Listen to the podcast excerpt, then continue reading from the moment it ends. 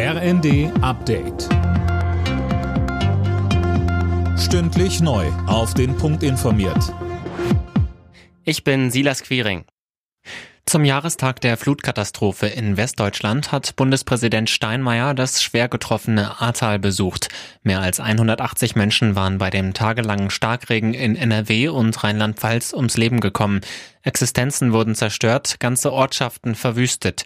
Steinmeier betonte, wir müssen aus dieser Katastrophe lernen. Wir müssen überall im Land danach schauen, wo wir besser vorsorgen, wie wir auch die Strukturen des Katastrophenschutzes noch verbessern können in der Zukunft. Und vor allen Dingen müssen wir wissen, dass es einen Zusammenhang mit dem Klimawandel gibt. Das ist nicht eine Frage der Zukunft, sondern der Klimawandel hat uns erreicht.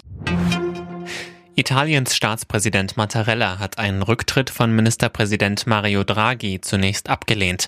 Auslöser der Regierungskrise ist der Boykott der Fünf-Sterne-Bewegung an einer Abstimmung im Senat. Ohne die Unterstützung des Koalitionspartners sehe Draghi keine Zukunft für seine Regierung. Im Prozess um die Amokfahrt von Trier wird heute das Plädoyer der Anklage erwartet. Die Staatsanwaltschaft wirft dem Beschuldigten Mord, versuchten Mord und Körperverletzung vor. Mehr von Laura König. Zuletzt wurde dem Angeklagten in einem psychiatrischen Gutachten eine paranoide Schizophrenie bescheinigt und damit auch eine schwerwiegende Beeinträchtigung der Schuldfähigkeit. Bei der Amokfahrt im Dezember 2020 soll er mit einem Geländewagen durch die Innenstadt von Trier gefahren sein. Dabei sind fünf Menschen ums Leben gekommen, zahlreiche weitere Mehrere wurden verletzt.